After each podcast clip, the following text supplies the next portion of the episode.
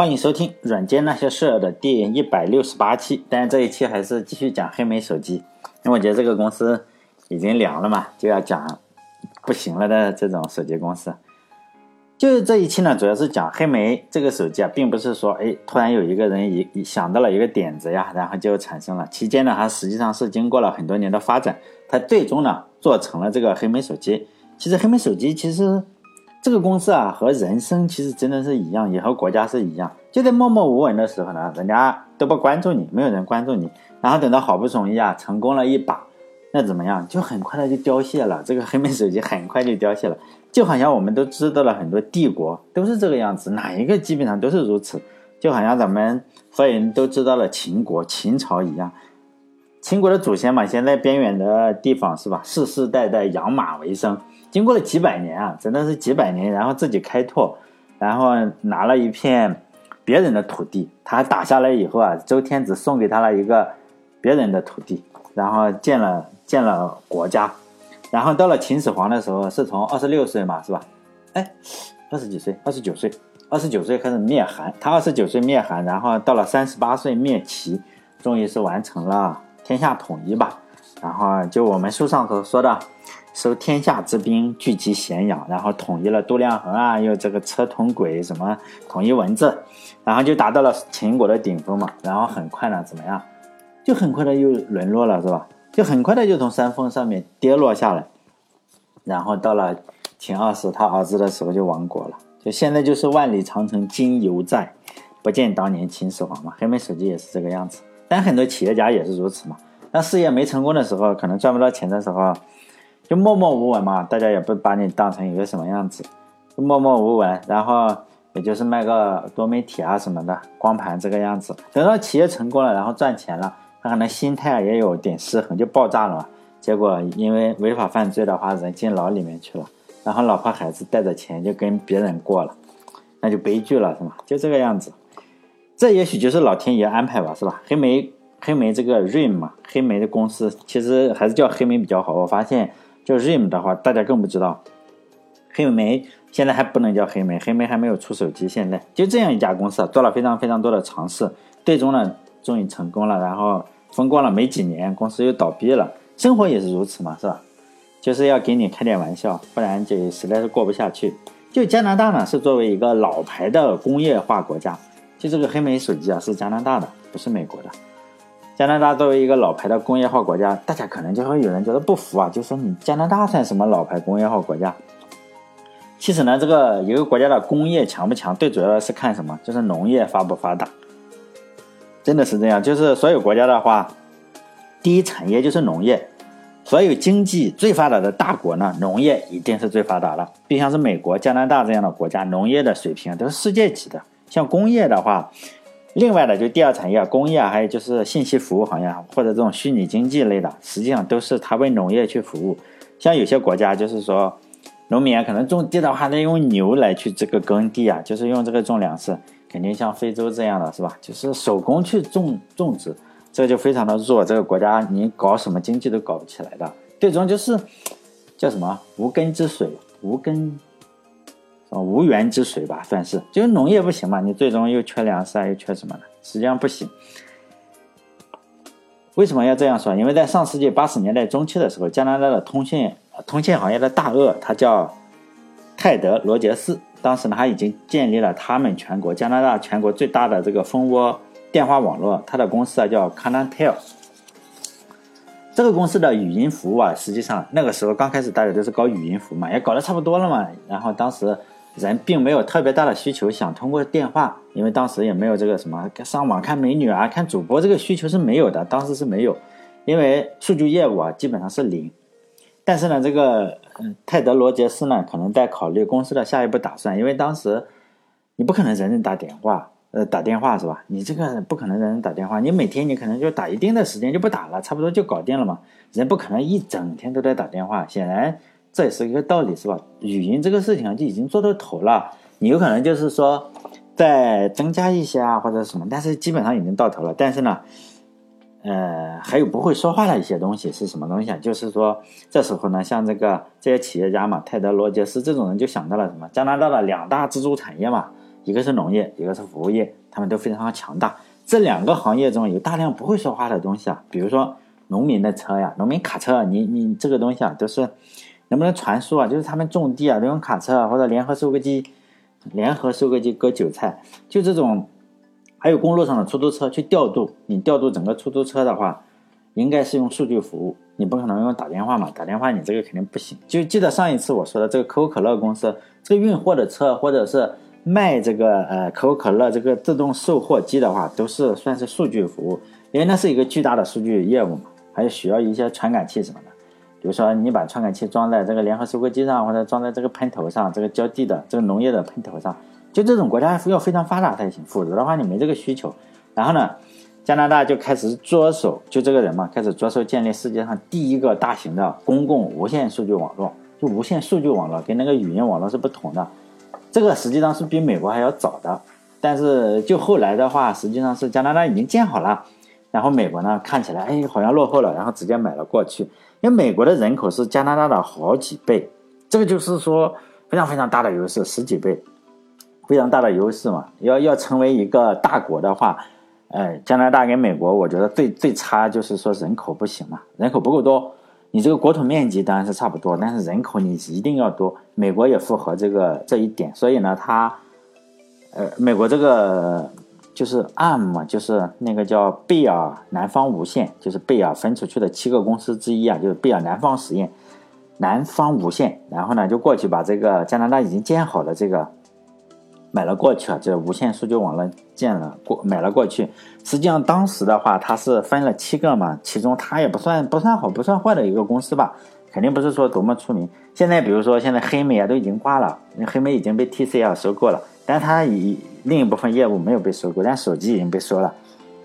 但是这个当年买它的这个就是跟他合作的买这个无线数据网络的这个美国公司啊，就是我认为就是靠人多。它已经成为了第二还是第三的美国的电信公司，到现在仍然都是世界五百强之一。所以呢，我觉得美国的人多肯定是一个非常非常大的优势。但这个 Canatel，它公司要做这个无线数据的时候，它最主要的合作伙伴呢是爱立信。当时呢，这个黑莓公司啊，也就是这个 RIM 公司，还是个不起眼的公司嘛，没有人在意它。当时应该是四十多个人，正式员工四十多人。因为爱立信，它要跟这个 Canatel，然后建立整个的无线数据网。你建立无线数据网的话，它是要卖的，它主要是赚钱。就这个资本家不像是咱们哈，这个为人民服务，它是赚钱。你肯定要赚钱的时候，你要告诉人家，你要买我东西，我卖给你个什么东西，又不能收税是吧？我这个 Canatel 没有能力收税嘛，肯定还是要建了这个网络，你要告诉别人说我要做点什么东西嘛。当时这个无线数据网的呃目的呢，就是为了赚钱，但是。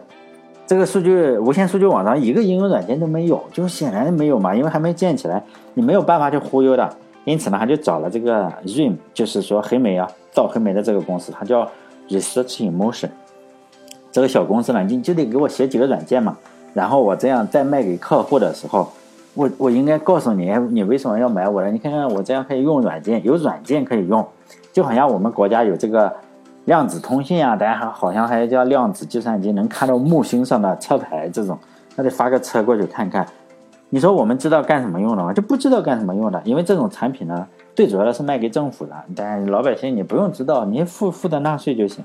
但是它这个不同，它这个无线通信网络从第一天开始就是准备坑用户的，所以呢，你总不能卖一个什么东西都看不到，因为无线数据网嘛，你有线数据网的话，你起码有根网线嘛，它这个是无线数据网。什么没有？就好像我们说，什么都没有，我卖给人空气好不好？就类似于这样。所以呢，他一定要找几个小公司来写几个小软件，然后给你演示一下，你你人才会掏钱嘛。但是找到了其中之一的一个公司，就是这个 RIM，就是黑莓公司，并不是只找到他，他是其中之一。至于做什么呢？刚开始大家都不知道，因为无线数据网还没做起来。呃，我看他们的报道说，有的是做出租车调度。有的是说不行，要做农民这个联合收割机啊，包括仓库的监控，这个不知道。但是 RIM 没有做这个东西，RIM 做的是就是黑莓做的是什么？就是收发电子邮件，它只是做的其中之一啊。我们也只谈其中之一。就这个 c o n t e l 应该是非常厉害嘛，很很有钱，找了其中的一个一个公司啊。所以呢，当时心里没有底。其中这个 RIM 这个公司就黑莓的老大嘛。他觉得他心里还是有底的。就是我上一期所说的这个拉扎里迪斯，他知道要做什么，那他心里清楚，因为他本来一直就想做无线，既然来了是吧？就是还还对方出钱，他就把公司扩大，然后呢，写 demo 嘛。他就有两个合作伙伴，一个就是说加拿大电讯巨头叫 Canatel，这两家公司一直还过得还是可以吧，不能说不好不坏吧。另一个就是爱立信，就是世界电信巨头。RIM 呢是个什么东西呢？啊，这个 RIM 是它只有三三四十个人这样小公司。你即使你知道你要做什么，这个时候你应该隐藏自己的真实意图嘛。等到关键时刻，你才能亮出自己的刀子，因为他想要替代这个爱立信，因为当时。呃，实际上刚开始的时候，爱立信跟 RIM 还是非常好的，因为爱立信非常大，嗯，然后他也瞧不上这个 RIM 这种小公司，是吗？爱立信最后曾经想恶意收购，就是闹翻了以后啊，就恶意收购 RIM 公司，然后最后不知道什么原因没有搞成。实际上每家公司吧，至少你得有一个敌人嘛，好像每个国家都要有个敌人，大部分专制国家的敌人就是美国，比如说朝鲜，是吧？一定要找一个最厉害，也要有个敌人，你才能团结。像这个 IBM、Apple 还是 Microsoft 还是谷歌呀、Facebook 也好，都曾经在某某一个人生的某一个阶段，他公司的某一个阶段树立过一个敌人，就是黑莓呢，在最后的阶段，就是说应该是树立的是爱立信。最初的时候啊，他实际上爱立信对他是有恩的嘛，也不能说有恩，这个互相利用是吧？他也是用他写软件，没想到这个小弟最后成大哥了。爱立信呢，当时就出了一个无线设备叫 Mobile Text。就是黑莓呢，公司就是说，哎，我要在你这个东西上写电脑上的一个软件嘛，然后你只要那边一发功率，你一发这个无线了，我就在电脑上可以收到，就这么一个东西，在无线设备和这个电脑之间通信的一个东西。这个东西啊，搞了好久才成功。然后这个软件呢，它的名字叫 MobileCom，就这里软件名字比较乱，但是很有规律。都是以 mobile 开始的，就是说要移动嘛，要移动，就这证明这个东西比较有规律啊。后来比较出名的一个软件就是 mobile talk，就 talk 说话嘛。这个东西是说做什么？就你你的呃电脑上肯定能收电子邮件嘛？哎，我手机上同时收到。其实这个有点这个原型了，黑莓黑莓电子邮件的一个原型就是这个样子。就你那个电脑上收到了，哎，我推送到我手机上，就这个样子。就是 这个软件后来这算是企业版嘛，然后。在手持设备上读取电子邮件，还可以转发呀，还可以加入附件什么的，非常好。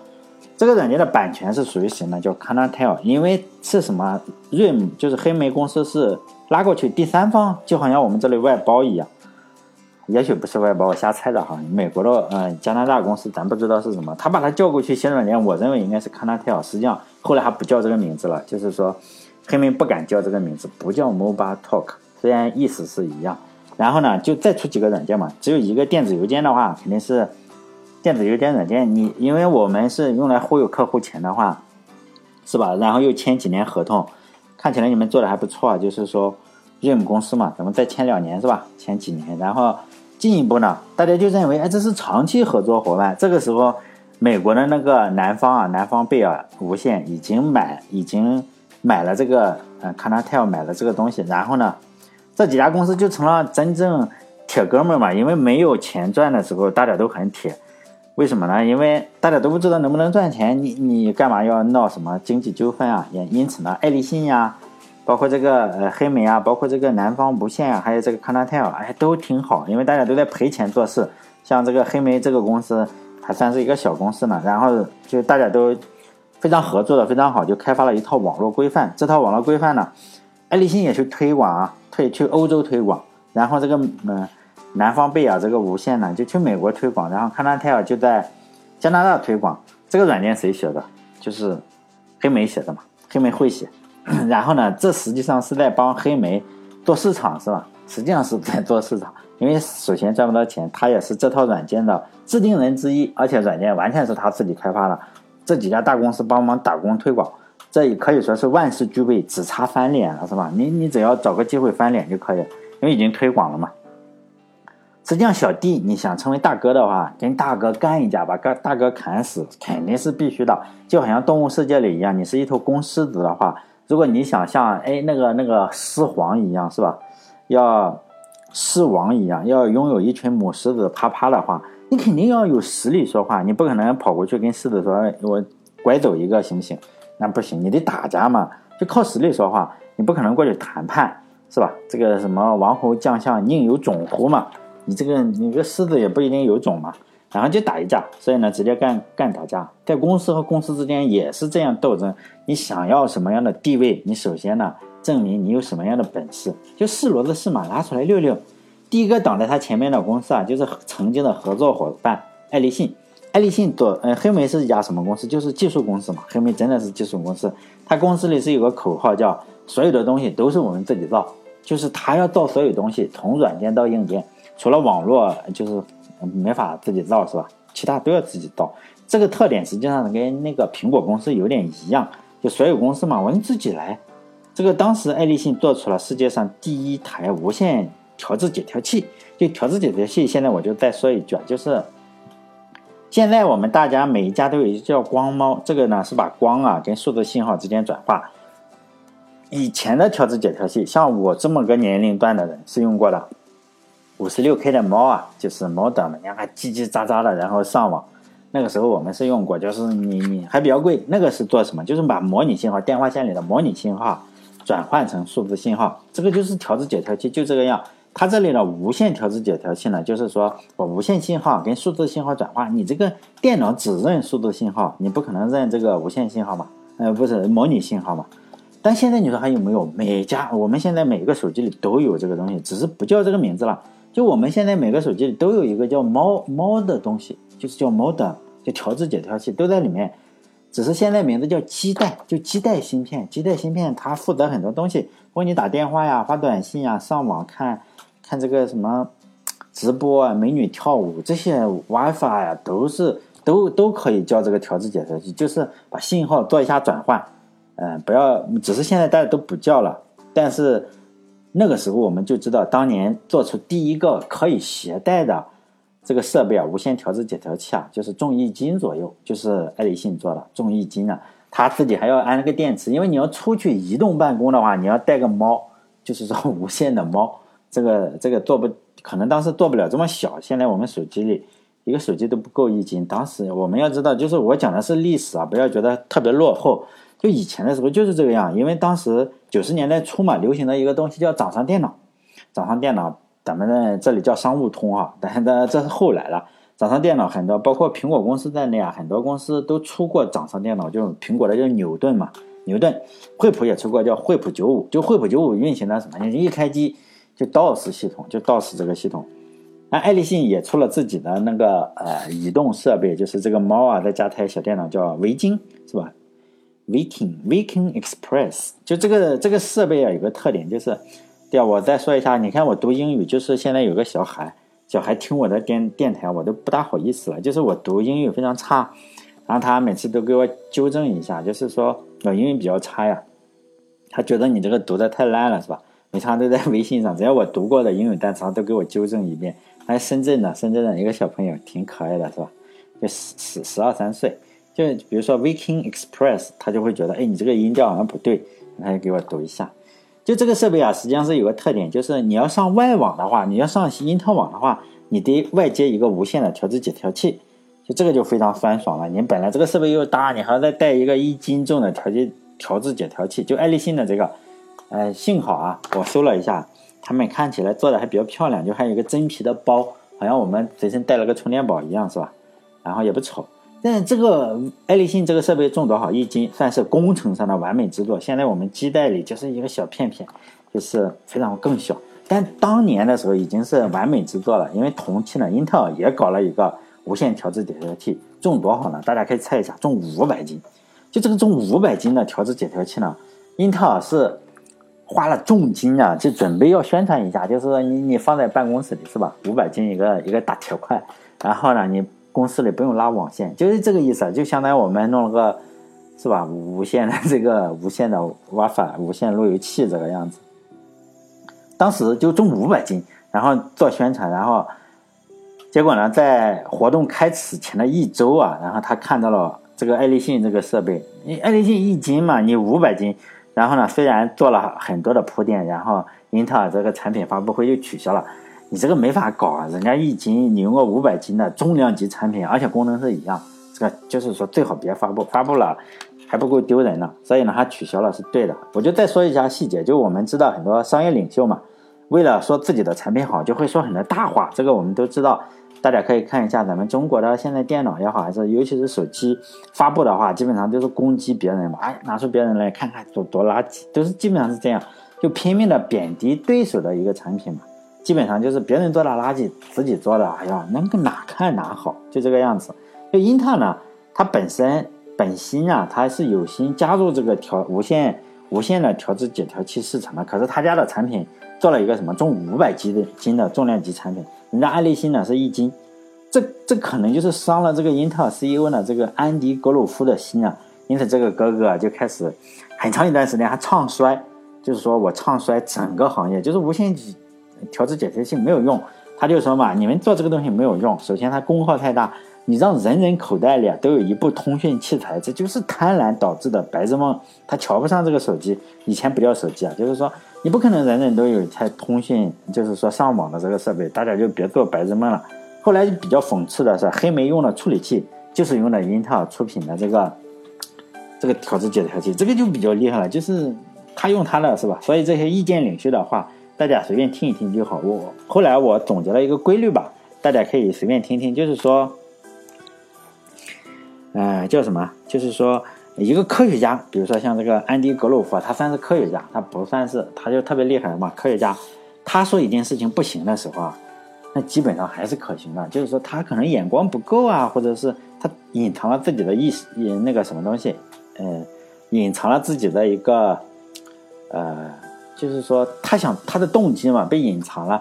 比如说后来的话，实际上黑莓又跟英特尔出了一片。新的就是这个调制解调器就没有五百斤了，可能就减减少了四百九十九斤，可能也是一斤左右。但这个我不知道。后来就插卡，他们两个实际上合作过，合作出了一个比较新的调制解调器，无线调制解调器，就有五百斤的这个就不算了。基本上就是说这些人还是比较厉害的。他说不行的时候啊，他可能就隐藏了一些什么东西。如果一个科学家他说这个事情可行的话。基本上还是可行的。我觉得，当科学家说可行的话，我说的科学家，你不要认为是政客，就是说，现在有很多科学家跟政客是分不清的，在很多国家。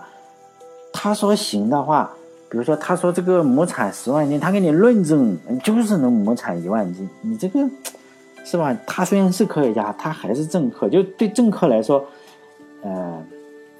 他说行的话，我仍然认为是不行。他说不行的话，我就想，是不是可能行？反正现在不知道怎么样。反正政客说话我都觉得不靠谱。就我，你要分清楚我说的意思哈，不要总是举反例。就黑莓的想法呢，就是说当时他的想法是，我要在无线调制解调器里放一台电脑。别人的想法，其他公司的想法是把电脑里放一个调制解调器，就这个样子。不管是理念上的分歧啊，还是金钱上的分歧。呃，主要是金钱上分歧吧。这个黑莓跟爱立信啊，后来就越走越远。爱立信的设备实际上是以轻薄著称，比如说他们两个合作非常好的，然后黑莓实际上天天用他的设备写软件，然后突然有一天他拿出来了一个比你设备还轻的东西，不知道如果是你的话，你大概会祝福他说：“哎呀，你做的比我好，祝你在商业上取得成功。”还是恼羞成怒？你像我的话，大概会恼羞成怒。反正爱立信也是恼羞成怒，这一点我跟爱立信。表现出一样，就是你天天用我的设备，突然造出来了个比我还厉害的，并且呢，我的竞争对手其中之一就是英特尔。结果你跟英特尔去合作，又搞了一个更轻的设备，那混个屁是吧？那我跟你合作个屁？就这样，这个黑莓公司啊叫 Mega Hertz，我不知道这个怎么读，你看又不知道怎么读了。就是说，黑莓公司啊就跟这个公司合作，出了一个设备啊，比爱立信的设备还要好。然后这两家公司啊，这个黑莓、爱立信就开始反目了嘛，跟他肯定看着都不爽。随后呢，又跟英特尔又出了一款设备，我这个就彻底的闹闹疯了。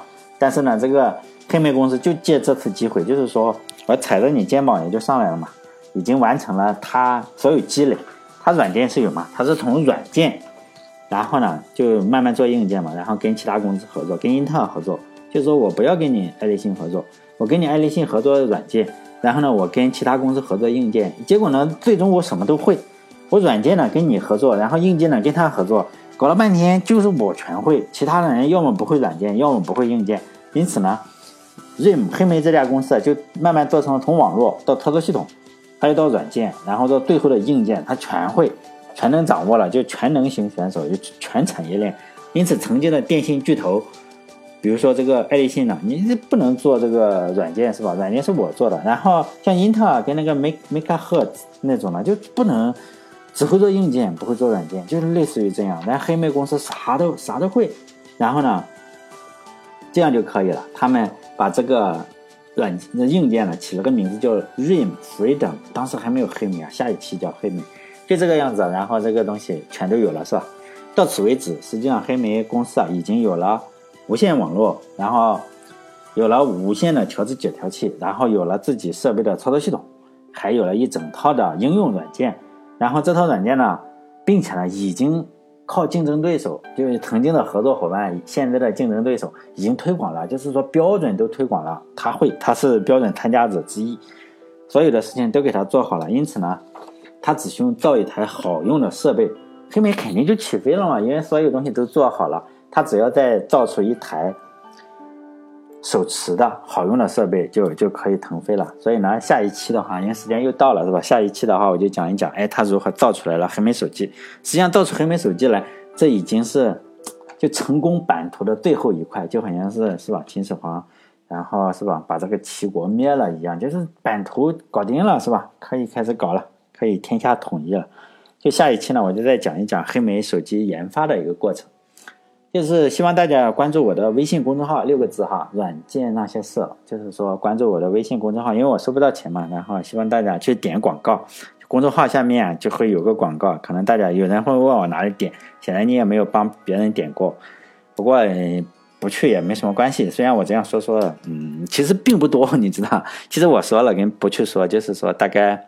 会收到三十块钱左右的钱，然后我还就是开了一个呃课，就是说嗯教大家如何写编程的，就是大概现在有一百一百多个人去买，然后每每份是一百块钱，就是说比这个电台做的是要用心的。如果你想做 Web 开发呀，或者是如何如何给网站外面提供 API。这种东西的话，可以去看看，因为我是从零开始做出一个网站的，现在稍微的有一点点样子，然后慢慢会做，然后慢慢会做出一个像 Twitter 网站那个样子，起码你会知道，呃，学了这个课你会知道什么 HTML，就是整个整个的呃运营的，就是说一个网站大概怎么运营啊，会用到哪些语言，会用到什么知识都会知道嘛。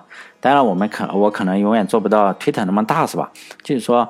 把大概的样子都告诉你，你要学数据库学哪一些？因为很多人都是瞎学嘛，然后也不知道学什么东西，所以呢，这个课希望大家去购买。它的网址在我的那个叫绿帽子大学 lmzdx 点 com，就是那个地方。那你这样点进去的话，我能多收一点点钱。如果你从他那个网易云课堂上买的话，大概我就只能收到，比如说一百块钱，我可能只能收到六十多块或者是什么，加上渠道费用。如果这样的话，大概我能收到九十块或者八九十块，我还不知道，没有仔细去算。好了，呃，这一期就到这里，下次再见。